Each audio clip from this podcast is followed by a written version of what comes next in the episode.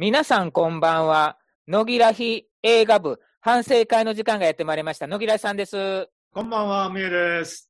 こんばんは、上内田です。こんばんは、ゴーです。こんばんは、つむぎです。よろしくお願いします。お願いしますパチパチパチパチパチパチパチ。前回の答え合わせをしたいと思います。前回の答えは、キングスマンファーストエージェントでした。うん、今日も映画を見てきました。それでは野木らさんから点数を言いたいと思います。野木らさん100点です。おー。おむえさん98点です。おー。おー。上内田さん、50点です。えー。え、ゴー。さん95点です。おー。つむぎ、90点です。おー、素晴らしい。うーん。俺だけかい。まあ。野木らさんが点数高いとき、隊長さんは低いとか、いうのがよくあるので、野木らさんにしては珍しくハマりました。おー。徹底的にダーク。うん。うん。それでいて、今までの主人公って、超強かったんですよね。うん。今回のどちらかというと人間に近いかな。人間に近い。人 人間、人間ね人間だけど。人間に近いという人間離れをしてないね。そうそうそううん。人間から離れていないっていう。地に足がついたキャラクターっていう感じがして、すごい良かったです。やっぱりなんだろう。もともと人間だから、あんまり人間離れしてたら、今までと変わらない。多分、今までの中で一番弱いんじゃないかと思うんですよ、この、今回って。周りの認知度も低かったですしね。名前で呼ばれてませんし。うん。頭おかしいって言われてましたね。そうそうそう。あうん。うん、だからその辺の世界観が今までと違ってて、これは全く予想つかなかったんで、それを徹底的にやってたのが良かったです。ただね、100点出しましたけど、一人だけお姉さんが出てくるんですけど、お姉さんのあの顔に被り物がちょっとかっこ悪いと思いました。同意。あれはその顔隠してないよねっていう。ネズミ小僧みたいな感じだったよね。そうそう、それそれ。確かに確かに。話しか隠してなかったよね。そうそう、それ。でも原作ではあんな感じよね。まあ、へえ。へー。まあ、読んだことはないんやけど、あの、絵を見たことはあるけど、結構ね、淡い恋心というか、恋愛感情みたいなのも、ちらっとは描かれとったけど、あれも原作に近いんかなっていう感じはする。ん行くとこまではいかんかったけど、ううんん。うん、ちょっとお互い惹かれるような感じのとこうろは。ん。あと何言うてもね、乗り物が出てくるんやけど、うん。い今までの作品はもう、超未来的な感じの乗り物やったけど、今回のは乗り物がね、比較的現代でも、その辺走っとるやつをちょっと改造したらなるんじゃなかろうかいう感じの現代的な部分を残しちゃったのも大好きだったな、僕うんは。うん、そこも良かった。うん。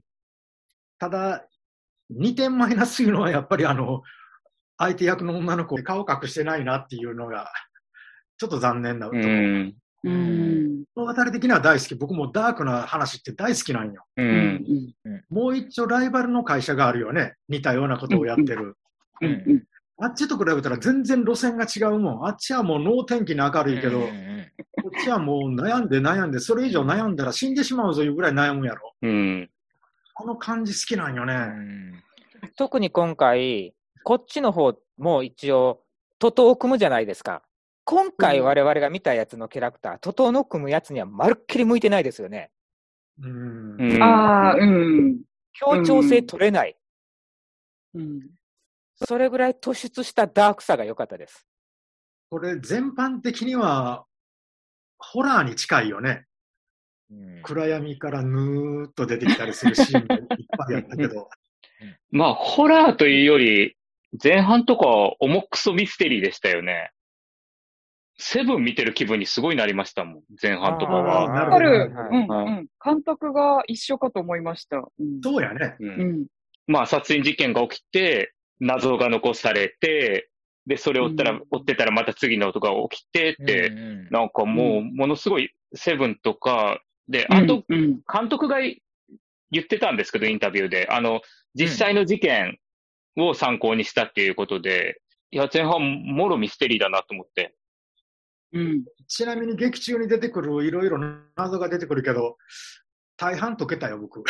え、すごっあらまあ、全然わかんなかったです。全然わかんなかったです。うん。全然わかんなかった。多分これやろうなっていうのが、ほぼほぼ、100%ではないけど、あ、当たってたとか言うんだ。うん。えー、すごい。孤児なんか絶対わかんなかったです。全然わかんないです。で、後であの、アメリカ人が解説してるラジオを聞いたんですけど、言語だとあの、単語の意味がかかってるところがあるとか、発音が同じ単語があるとかで、同音異義があるとかで、翻訳だと100%伝わらんとか書いてて、じゃあわかるかって思いながら。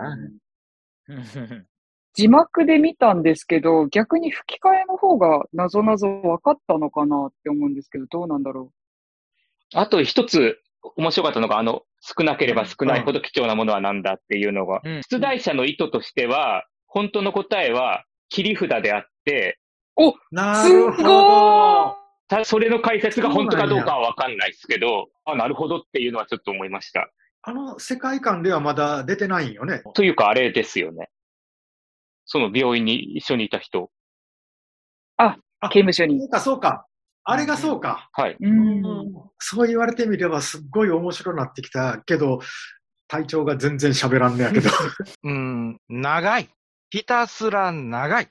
うん、あまりの長さにね、どこからが山場なんか、で、あ、これで、これで犯人わかるんじゃね？わかるんじゃね？って言ったら、あれ？犯人じゃと思って、捕まえに行ったやつが、俺はただの手下さとか、あれ？こっちじゃないの？ああ、じゃあ次の行くんだね。ああ、3時間って長いから、まあ、もう一山あるんだな。あ、こいつが犯人か。あ、違う。こいつでもない。もうひたすらそれでもうイライライライラしてもうダメ。空振り感がすごくあって。で、これね、バディものもしくは、えっ、と、これ探偵ものまあ探偵ものですね。うん。今回の主役のキャラクター的には、自分の中では探偵っていうイメージが全くなかったんですよ。うん。1960年代のさ、黒いタイツ履いた、全身タイツの人。はああの頃のやつのイメージでいくと、その探偵じゃなくて、もうただ単に解決ゾロみたいな感じ？ちょっと古いかもしんないけど、なんかああいう感じやったんで、真犯人が誰なのか、操り人形が誰なのか、が最後までわからなかったっていうのもあるし、その長々と引っ張られたっていうのでも嫌気がさしたのと、う。んで、人物の顔と名前を私覚えるの下手じゃないですか。そうですね。うん。前半に出た人の名前とか顔とかとか全然一致しないんですよ。うん。あまりにも長すぎて。お もう、それでもう嫌になって嫌になってうん、下がりました。苦痛やった。うん。パッと始まって、パッと要点を言って、パッと終わってほしい。ダラダラダラダラダラダラダラダラダラダラダラ。それとね、もう一つその、まあ、それは皆さんが受け入れてるからいいんですけど、もう一つ、せっかくかっこいい車が出てるし、うん。かっこいいバイクが出てるし、うん。コスプレもかっこいいんですから、うん。昼間のシーンを一つでも入れてほしかった。うん。カーチェイスのシーンとか、うん。夜で、雨で、うん。火花が光ってて、ドッカーンとなって、右行くなら左行くならさっぱりわからない。カーチェイスじゃなくて、ただ単にその何かな。暗闇の中で何かがボンと出てきて、敵がどこにいるかさっぱりわからない。私が大嫌いな野蛮な速度うん。あ あはい。いう風に、単純明快だったら、ああ、敵があそこに逃げたのか、こっちに走っているのかっていうのが分かってよかったんですけど、画面があまりにも暗すぎて、ほとんど夜やったでしょ。うん。最後の方のシーンでちょっと朝焼けが出てきたぐらいで。うん。で、あともう一丁、アクションシーンが期待するほどではなかった。うん。もうちょっとなんか秘密兵器をね、うんこのシリーズって、なんかワクワクするようなって言ったら変な言い方ですけど、秘密兵器がこう出てきたりするわけじゃないですか。でも、胸のマークだけやったでしょ。あとなんか 腕になんかトゲが飛んでいくとかっていうだけやったでしょ。うん。まあうんいやいや、えーと絶対体に良くない薬とかも出てきましたよ。うん。うんあの、この頃、そうそうなんですけど、この頃って結局始まってから2年目ぐらいのはい、時2年目です時。期やと思うんですよ。2年目ですね。だから、またこれからもの、いろんなものを作っていくから、その、まだ発展途上やから、新兵器がないっていうのもわかるんですけど、やっぱり、ちょっと出して欲しかったかなっていうのが一つ。それうんとあの、ヒロイン。相手のヒロインさん。ハリウッドの歴代の、これは伝統だと思うんですけど、セクシー女優が出てくると、なぜあの歩き方なのか。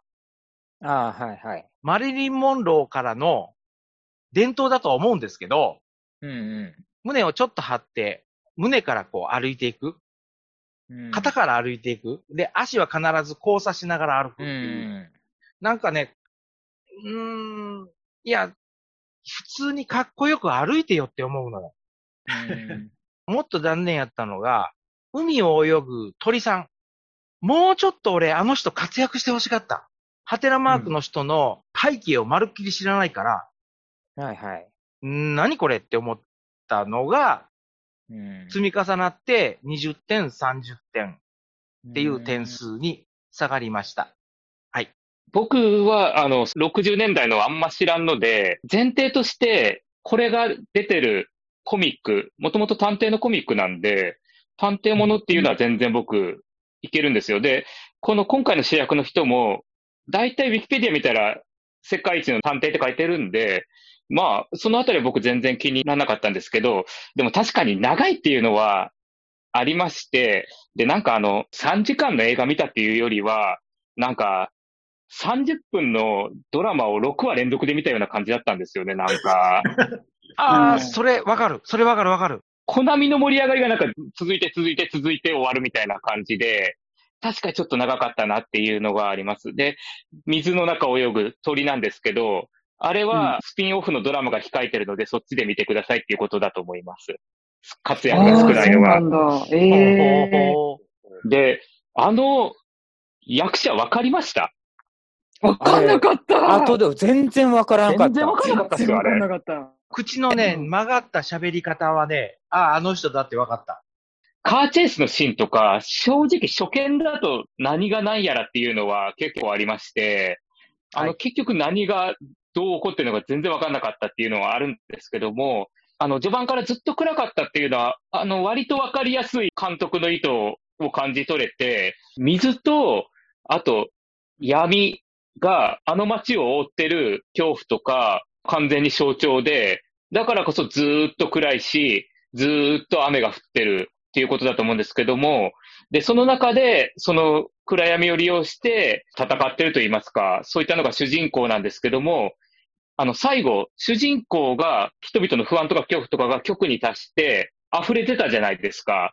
その溢れ出たものの中で、主人公が光を灯して、人々を導いていくっていう存在になって、で、最後、光の差す街で終わるっていうので、そこら辺はなんかものすごい監督の意図が分かりやすく出てたなと思いまして、うん。だからさ、あの、主人公がもう完全に復讐に取り憑かれた、行かれた存在から人々を助け出す、あの、ヒーローになったっていう、だから、あの、2年目だけれども、初めて、そのヒーローが誕生した話っていうので、このあたりは全然僕は良かったなと思います。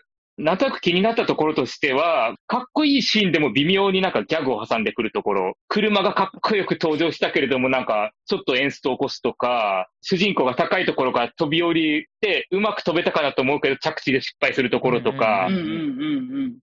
警察のお偉いさんがなんかやたらめったら声が高い人が多くてなんかちょっとなんだかなって思ったりとか、検事のスマホが延々と着信になってるんですけど、こいつのスマホのバッテリー持ち良すぎねえかと思いながら、はいっていうのはありますね。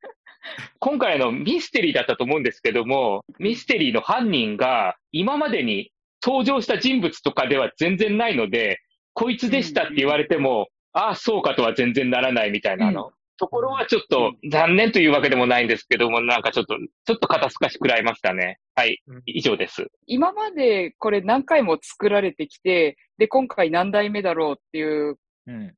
主人公になると思うんですけど、私の中でのこれの作品に初めて会ったのが多分前の、前の時だったのかな。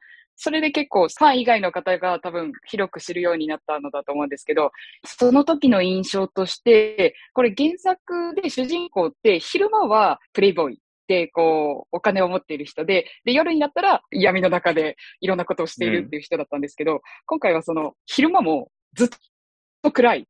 原作と全然そこは違うんだなって思って、の天気というかの、すごく明るい方のにもいる同じような人と比べられて一緒って言われることが多いんですけど、まあ今回のやつは全然違う、本当にダークなあれだったんですよね。で、エレベーターから出てきて、銃で撃たれながらの、あの闇の中で銃の光だけが照明になってて、主人公とその悪い人が戦ってるっていうところが、ものすごいかっこよくて。ああいう演出は本当に、そう、すごい上手だなって思って見てました。謎解き要素がすごく強い。最初、本当に受ける印象的にもすごくセブンに近くて、あ、すごく嫌な感じ。あ、怖いっていう、こう、人を追い詰める感じが、すごいなんか怖いな、ゾクゾクするっていう感じだったので、今までのやつはどちらかというと、そんなホラーというか、スリラーというかっていう話ではなくて、単純に、単純ではないんですけど、あの、主人公が戦っていくっていうところだったのが、今回はすごいなんか原作に沿ってるのかな？そこは原作に沿ってるのかもしれないですけど、スリラー、ミステリー要素があったの面白かったです。私が見たのが、えっ、ー、と、IMAX の字幕版だったので、うん、余計この謎解きが難しくて全然わからなかったのがすごい悔しかったので、一回ちょっと吹き替えで見てみて、聞いてみたら謎解きわかるのかなっていうのをちょっと試してみたいなって思いました。あの、皆さんがネズミ小僧とかって言われてるあの、例の方は、前の、前の方のがすごい好きだったんですよ。挑発で。めちゃめちゃかっこよくバイクに乗りこなしてるところが、あの人がすごく好きだったので、今回はちょっと背ちっちゃいなって思いました。主人公の方はすごい重厚な感じで、多分前作の主人公もそうなんですけど、スマートさというよりかは、なんか質実合憲というか、武骨な感じがすごく、うん、あの、出てて、多分原作はそっちに近いニヒルな感じですごい良かったなって思います。でもこの主人公ね、あの、一日のうちに一回や二回ぐらい笑うことあるんかいな、私生活でって思ったけどね。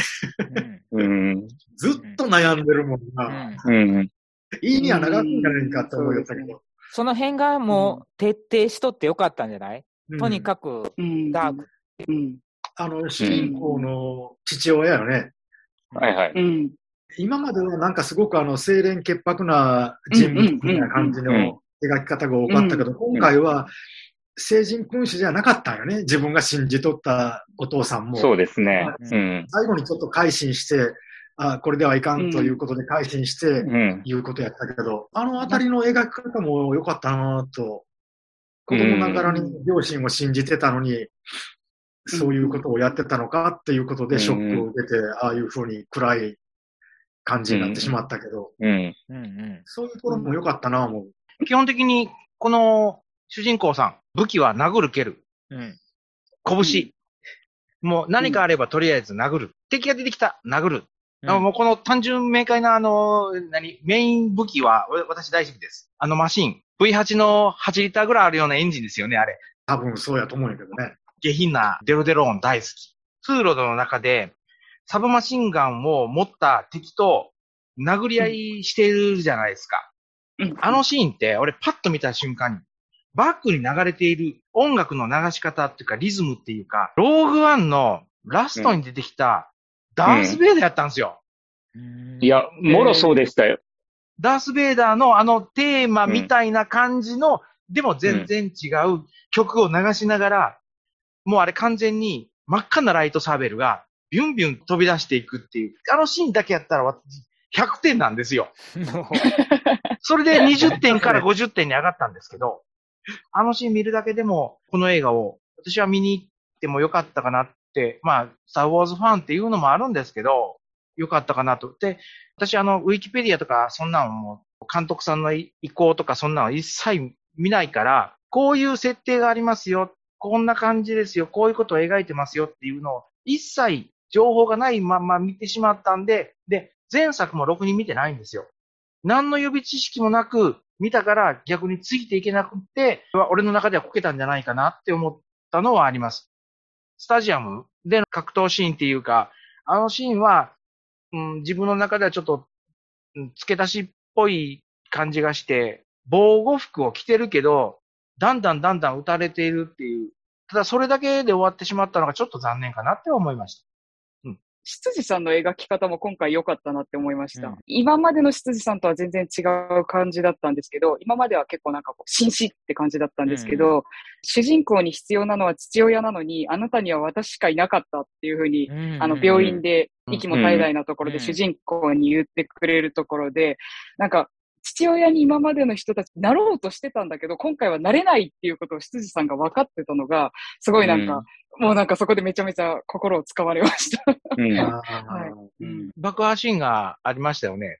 うんあれが、ありました。今、今、まさに止めようとしているのだと思ってて騙された、うんうん、けうん。騙されたじゃないですか、観客みんなが。うん。うん。うんあれはね、うまい作り方だなって思った。騙されてうん。よかった、よかったって変な言い方やな。あ、こういう演出したのか、よよかったよかったっていう演出やったんで、俺は、ああいう作りも好きです。はい。最近、このキャラクターはだんだんだんだんダークに寄ってきているっていうのが、今までの流れからして分かってたので、予告見ても、あ、今回もダークなんだろうなっていうのは分かってたし、もう、この人、人間ですから、秘密兵器に期待してもいかんなというところもあったので、秘密兵器があんまり出てこなかったのも、ダークに寄っていってたら、のその能天気な、今回、パパパパッパパーン、なんとかーとかいう感じで秘密兵器出すようなキャラじゃないなっていうのは分かってたから、すごいそこを全部そぎ落として、そぎ落として、そぎ落として、で、確かに暗すぎて、あれ？主人公の車どっちだっけ？敵さんの車と主人公の車、どっちがどっちだっけって、分かりにくくぐらい暗かったけど、もうよしと、これはもう全部、監督がもう何を言われようが、もうダーク路線で行くんだって言って、もう真っ暗で行くぞと。やりきったところに拍手を送りたい。媚びを売るシーンがなかったっていうのが。うん。たった一人の悪役捕まえるために、あれ何人死んだ？一般人が。あ、それ思い。いました。爆破シーン派手よね。巻き込みすぎですよ、あれ。巻き込みすぎだよ、あれは。いくら、あの、ダークヒーローだ、だからって言って、あれはちょっとやりすぎじゃないかなって。まあ、派手に演出させるためにやったんだと思うけど、それでも、うんあうん、これ爆発したけど、これ人助かってるよねっていうような爆発にしてほしかった。ちょっとあれはし、人が死にすぎだと思今それで思ったんやけど、もしかしてこれダークヒーローではないんじゃない？いや、なんで、あの、ヒーローになる話なんですよ。ああ、これからヒーローになる。オリジンだ。う。ただ単に復讐者。うん。はい。行かれた復讐者なんです。なんで、あの、最後の方で敵のフォロワーがいたじゃないですか。はいはいはい。フォロワーはい。そいつのマスク取ったら、お前は誰だって言ったら、俺は復讐者だって言って自分と重ねて合わせて、はってなるんですよ。あーあなるほど。はい。で、最後、あの、人助けしてヒーローになるみたいな。最初は人助けする気はなかったという。はいはいはい。なるほど、ね。あの、ただ単のコスプレ変態野郎ですよ。ああ、そうそう。あ、それだったらますます腑に落ちましたね。101点。そそれで、いやいやいやいやいや。主人公自体は街を救おうとしてるんですけれども、復讐じゃ街を救えないって気づく話でもあるんですよね。うんうんうん。うん。ただ僕、あの、最後の方のあの、今回の敵のフォロワーいっぱいいたじゃないですか。はい。あの、銃持っていっぱい集まって。はいはい本当に何のつながりもないと言いますか、あの、完全にあの、ネットだけでつながった人たちが集まって、ああいうことをするっていうところが、まあ、ちょっとなんだかなと思いまして、いきなりすぎ、はい、いきなりすぎなんですよ。で、個人的にはあの、全員が個人出身だとかだったら、ものすごい納得したんですよ、うん。あの集まった人たちが。そういう人たちがあの、うん。あの街に復讐するっていう話だったら、わかるんですけれども、うんなんかネットで集まった人がな、ただ、ただそれでもあの、現実でネットで集まった人が国会議事堂占拠した事件も見ちゃってるんで、まあ、しゃあないとしゃあないかなとは思うんですけど、うん、ちょっとなんだかなった。まあ、陰謀論ばやりですからね。うん。まあ、ちょっとそのあたりは、もうちょっと、うん、まあ、しゃあないっちゃしゃあないんですけど、で、あとあの、今回主人公が良かったのが、今までずっとあの正体隠すために変声機使ってたんですけど、今回のキャラはあの変声機なかったんで、声がすごい聞き取りやすくて良かったです。おうんーうんあの、いっつももごもご言ってて何言ってんだこれって。向こうの人わかんなかなと思ったら、向こうの人の感想サイト見てももごもごで何言ってるかわかんないって書いてて、あ、やっぱりって思ったんで。マスク自体が、その過去作のやつよりも、口元の覆うところがだんだんだんだん、半マスクですよ。む前の作品とかやったら、口元だけが映ってるけど、喉まで隠してるようなマスクだったけど、今のそのマスクっていうのはもう本当目の周りだけ、うん。で、喉は全然覆ってないマスクだから、その変声機って声を変えるような装置がついてない、それを発明する前、姿やから、まあ発展途上やから、俺はあれはありやったですね。